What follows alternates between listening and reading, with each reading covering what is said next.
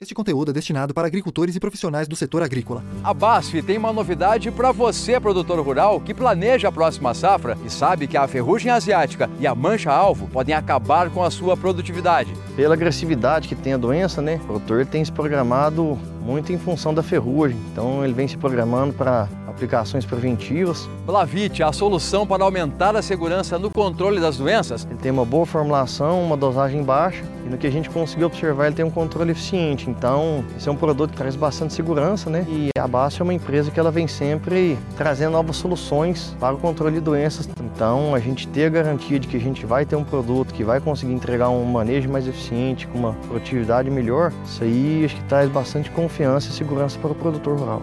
Blavite, conveniência é se preocupar menos e produzir mais.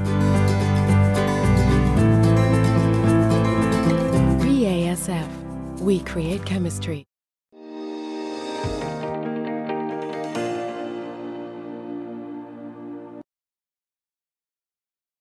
E depois de uma semana mais preguiçosa do mercado, mais esvaziada com o feriado do Dia de Ação de Graças nos Estados Unidos, que foi comemorado ontem, quinta-feira, o mercado retomou seus negócios na Bolsa de Chicago nessa sexta com um meio pregão. Começou um pouquinho mais tarde e terminou um pouquinho mais cedo, mas ainda assim Aaron Edwards, consultor de mercado da Roadcheck Marketing, direto dos Estados Unidos, vai fazer esse esforço de reportagem para estar conosco e nos dizer como é que terminamos a semana lá na Bolsa de Chicago, com os preços estáveis, sem muita novidade, também ainda em ritmo de feriado, né, Aaron? Boa tarde. Obrigada pela, pela sua presença hoje. Seja bem-vindo. Obrigado. Pois é, um, pregão, é, que nem você falou, um pregão tímido, né? Um pregão sem, sem muita, muita movimentação. É, a notícia otimista em relação à soja, na minha opinião, é que o mercado da soja parece sim estar bem sustentado. Agora, isso é tanto em Chicago quanto no mercado físico brasileiro. A grande e, e, sustentado e com potencial de mais uma arrancada, na minha opinião, até o fim do ano. Uhum. É, porque se tiver um risco climático, se o câmbio é, der uma. Né, se o real desvalorizar frente ao dólar, nós temos chances de, de um preço maior. Mas, como eu falei anteriormente, essa janela de tempo vai ficando cada vez é, menor e tem que ser pé no chão. Né? Então, tem que tem que falar, olha, tem esse potencial, mas cada semana que passa, cada dia que passa, essa janela vai ficando melhor. Então, hoje a minha opinião é que o mercado está bem sustentado, não precisa de desespero, mas reconhecer que essa janela de oportunidade está ficando cada vez mais lenta e o, a lavoura brasileira está se desenvolvendo razoavelmente bem até agora. Então, assim, é, se o mercado não, não reagir logo, nós vamos estar se aproximando da safra brasileira e toda essa pressão de venda que costuma chegar na safra e é um mercado para se tomar cuidado. Aaron, eu estou aqui com um dado que acabou de sair da Pátria Agronegócio, indicando o plantio brasileiro em praticamente 92% da área. Isso é um, um, plantio praticamente concluído, mas eu imagino que agora uh, o, as atenções do mercado vão se voltar para o desenvolvimento dessas lavouras. E aí eu queria te perguntar: o clima, portanto, continua no centro das atenções em Chicago? Sim, eu diria que as duas notícias que mais impactam Chicago são exportações, tanto do Brasil quanto da Argentina, quanto dos Estados Unidos, e a relação entre esses países, e o clima no hemisfério sul. A, safra norte-americana terminou, a colheita terminou. Sim. Então, o, o, risco de produção é na Argentina e no Brasil. A Argentina está tá atrasado no, no plantio.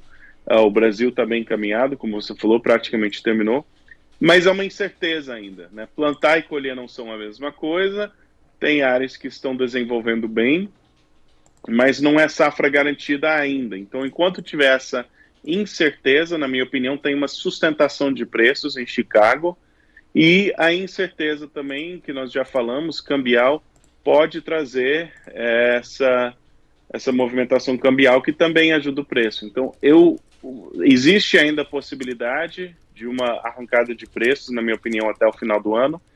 Mas cada semana que passa, cada dia que passa, que o mercado segue em movimentação lateral, sem fazer nada, essas expectativas têm que ir ajustando, na minha opinião. Sim. Uh, e Aaron, a gente tem essa condição, claro, para o Brasil, mas quando a gente olha para os nossos vizinhos aqui, para, uh, Paraguai, principalmente a Argentina, eles também chamam atenção. A gente tem um plantio muito atrasado na Argentina por conta do clima muito seco. Isso também é um ponto de suporte aos preços nesse momento? Sim, com certeza. É, e a sustentação dos preços não é, não é notícia a, a ser ignorada, porque nós temos cada vez baixas mais altas em Chicago. Significa que o comprador está disposto a pagar cada vez mais. E mesmo não tendo aquela arrancada para cima, nós estamos tendo um piso cada vez maior em Chicago e isso é favorável para preços. A, a, a, cautela é que se o Brasil realmente tiver a maior safra de soja que já teve, quando isso chegar no mercado, aí se está sendo exportado soja brasileiro no primeiro trimestre ou semestre do ano que vem, aí os Estados Unidos se plantar uma área grande, então assim tem notícias logo na frente em questão de poucos meses que podem ser baixistas. Então abrir mão de oportunidades no curto prazo, porque elas podem ser altistas, podem, mas é importante estar tá aproveitando oportunidades e vendendo aos poucos conforme dá. Tá.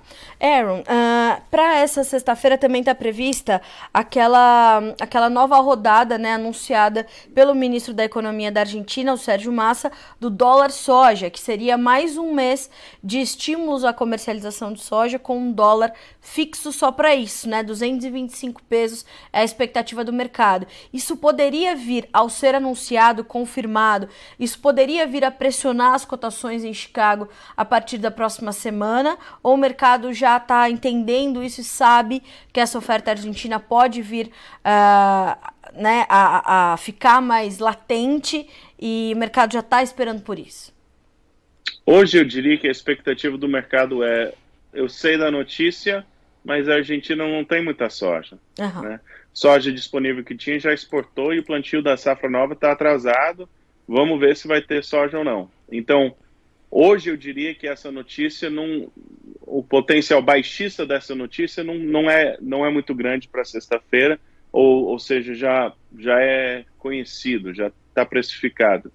Ah, dito isso, se realmente houver aumento de exportações que ferem exportações de outros países, especialmente os Estados Unidos, aí com certeza nós já vimos o impacto que teve, né, quando as exportações norte-americanas atrasaram e tudo mais. Mas, que nem eu falei, em meio a todas essas notícias, o comprador está pagando cada vez mais.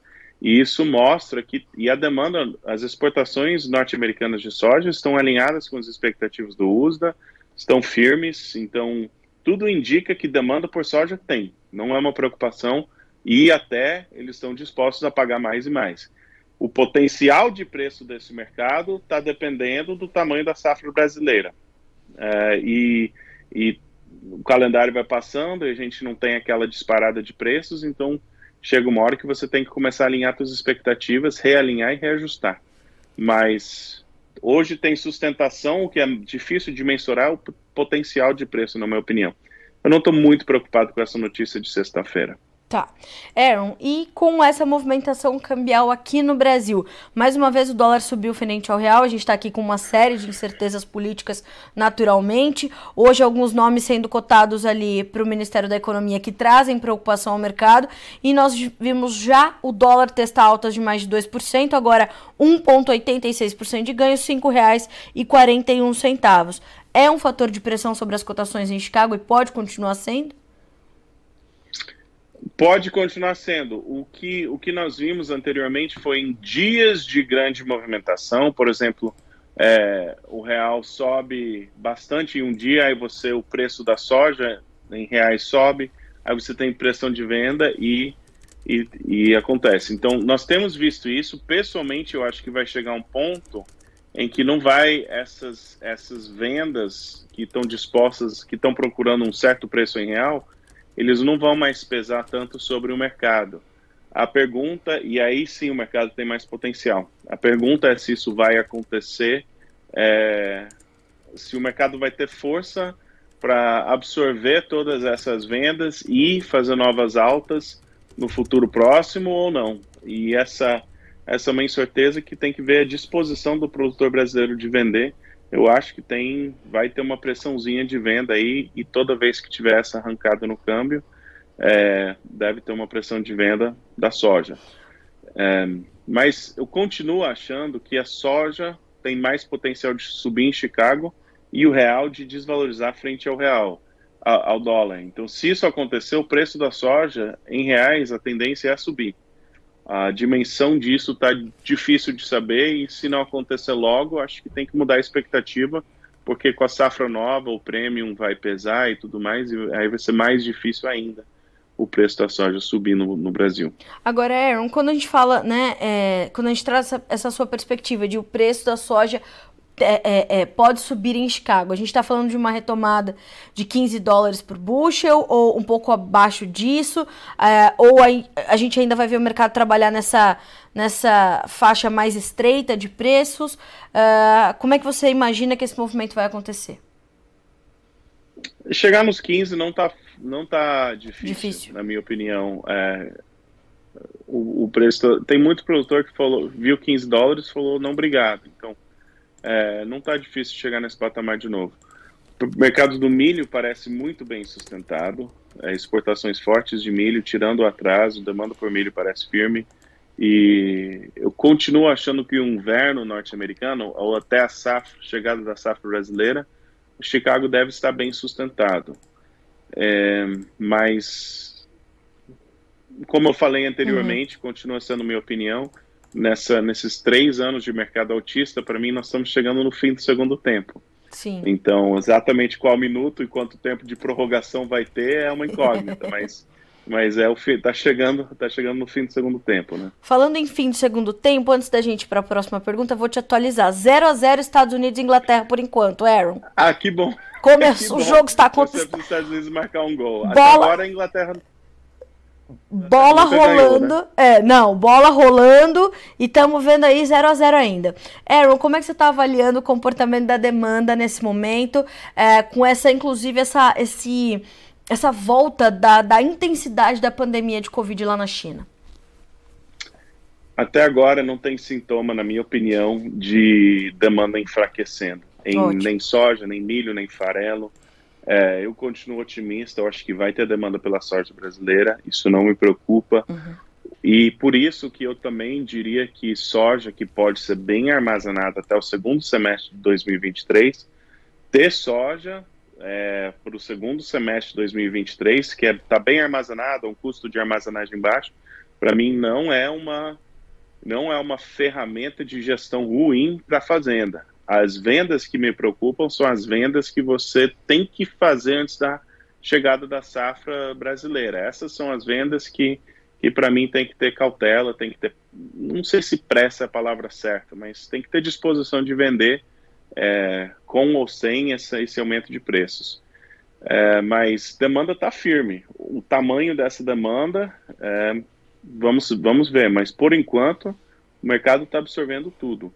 Tinha até uma preocupação sobre a demanda por milho norte-americano e as exportações de milho de hoje foram favoráveis e eu vejo com bons olhos a demanda. Não acho que demanda vai ser um problema. Mas se começar a recompor estoques e os produtores estão com grãos extras que precisam vender e estão vendedores mais dispostos e os compradores um pouco mais relutantes, mesmo sem mexer na demanda, pode mexer no preço. É o quadro que eu acho que nós não estamos muito longe de chegar. Certo. Aaron, uh, você falou também sobre a disponibilidade do produtor brasileiro em vender. Como é que você tem visto isso agora? Nossa comercialização está abaixo da média, caminha lentamente. Isso tende a mudar uh, na medida em que nós formos vendo também uma, uma outra evolução do mercado? Sim, de forma geral, os produtores com os quais eu falei a preocupação deles é que eles não venderam o suficiente. E então eu acho que nós vamos ter sim pressão de venda por parte dos produtores brasileiros. E se você parar para pensar, é assim que você começa a recompor estoques, né?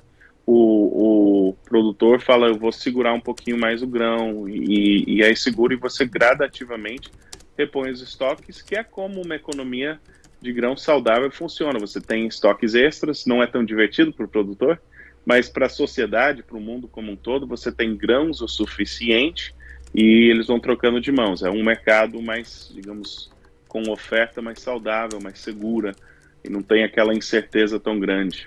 É, mas ainda tem chão. Nós precisamos de uma boa safra no Brasil e uma boa safra nos Estados Unidos antes de saciar ou de recompor esses estoques. A palavra de alerta que eu estou falando é, olha, passa, está parecendo que a safra brasileira vai ser boa, e se a próxima safra norte-americana for boa, é, os mercados vão ficar bem mais tranquilizados do quadro de, apertado de estoques e, e esse cenário todo que a gente vem falando já há três anos vai estar tá mudando. E a gente já tem algumas perspectivas para a safra uh, 23, 24 aí dos Estados Unidos. A gente já tem algumas sinalizações daquilo que o produtor uh, entende fazer, que, que ele pretende fazer por aí. Vai focar mais na, no milho, vai focar mais na soja, vai trabalhar com meio a meio. Quais são os primeiros sinais para a nova safra? É, é, excelente pergunta. Os números mais oficiais, assim, as projeções vão sair tipo março, fevereiro. Então é um pouco mais para frente ainda, falando da próxima safra. Mas falando assim com produtores, é, tem sido interessante que a maioria deles depende do potencial produtivo. Quem tem potencial produtivo grande no milho vai plantar praticamente tudo milho. Quem tem um potencial grande na soja, mas relativamente limitado no milho, está preferindo a soja. E vai ter mais trigo também que o normal, é, porque o preço está alto e tem produtores que podem produzir trigo e soja, né, soja como safrinha de trigo. O, resumo da ópera é que nós estamos com poucos grãos, então a, o que dá para produzir mais grãos por acre ou por hectare é o que está sendo feito. Em algumas áreas é milho, outras áreas é trigo e soja safrinha, outras áreas é só o trigo, outras áreas é soja mas é o que tem o maior potencial região na região. É, o resumo disso tudo vai ser interessante ver com os números oficiais a partir do ano que vem, mas tem alguns meses pela frente. A notícia maior oferta no Brasil. Ou seja, clima no Brasil. Certo. Ou seja, para a próxima semana, vamos então monitorar essas condições climáticas e entender como é que o mercado vai reagindo a elas. Exato. Exportações, que você falou notícia da Argentina, tem que acompanhar. Sim. E as exportações dos Estados Unidos e o clima, que nem você falou. É, é o que está movendo Chicago hoje são essas duas vertentes, né? Clima né, no hemisfério sul e exportações a nível mundial. Tá certo. Aaron Edwards, te agradeço muito pelas informações trazidas para nós neste pós-feriado, na hora do jogo dos Estados Unidos. É mais brasileiro do que americano já, Aaron Edwards. tá certo, tá certo. Muito obrigada, viu, meu amigo? Um bom final de semana para você. Até a próxima. Também, bom fim de semana. Obrigada, até mais. Aaron Edwards, consultor de mercado da Roadcheck Marketing conosco nessa sexta-feira. Como eu disse, né? Pós-feriado de Ação de Graças, que é um dos feriados mais importantes para os americanos, e na horinha do jogo entre Inglaterra e Estados Unidos, mas o Aaron foi ali, já fui atualizando ele de tudo por aqui, né, com toda essa gentileza de nos atender. Senhoras e senhores, uma semana bem tímida para os negócios. Eu falei com o Aaron já na segunda ou na terça-feira, ele já me adiantava que seria realmente uma semana de pouca referência para o mercado, né? Uh, e semana que vem é foco na questão climática da América do Sul, no Brasil essencialmente Claro que vamos olhar para a Argentina, vamos olhar para o Paraguai, mas a oferta brasileira que efetivamente chegará ao mercado está em foco, né? E como o Aaron falou, temos ainda um mercado sustentado, mas podemos estar tá chegando ao final do segundo tempo, porque com uma safra ok aqui nos Estados Unidos, uma safra saudável e uma safra boa, 23, 24 nos Estados Unidos, a gente começa então a efetivar essa equalização das relações entre oferta e demanda e a gente vai começar a ter preços um pouquinho mais baixos, né? Se consolidando provavelmente em em patamares um pouco mais baixos. Então, é isso que a gente tem que ter atenção agora. Então vamos olhar para isso. E claro que depois do anúncio de hoje, que acontece às 18 horas, horário de Brasília, lá na Argentina, pelo ministro da Economia Sérgio Massa, sobre o dólar soja 2.0, né? Vem aí uma nova rodada de dólar soja para os argentinos. Aí sim precisamos entender como é que isso vai pesar no mercado na próxima semana e já na próxima segunda-feira, já que o anúncio está previsto para hoje às 18. Valeria? Por todo o mês de dezembro e tem muitos impactos para o complexo soja global, caso isso venha a ser efetivado. Tem uma matéria todinha no Notícias Agrícolas falando sobre esses impactos. Vale a pena você dar uma checada nesse conteúdo para estar tá preparado para o anúncio das 18, tá bem? Vamos ver como é que ficaram os preços. Fechamento dessa sexta-feira, números na tela para você. A soja fecha estável, como a gente já havia adiantado. O janeiro tem 14 dólares e 33 centos por bushel, dois pontos e meio de baixa. O março e o maio fecham com dois pontos de queda o março cotado a 14,40, o maio 14,46, o julho 14 dólares e 50, baixa de 0,75. Nós temos também o milho fechando com estabilidade, mas do lado positivo da tabela. Dezembro 6,67, 4 pontos de alta, o março 6,70, 4 pontos mais 25 de ganho, o maio 6 dólares e 69, 3 pontos mais 75 de alta, o julho 6 dólares e 63 com alta de 3 pontos mais 75. Agora, no trigo, a situação já foi uma, um pouco mais séria.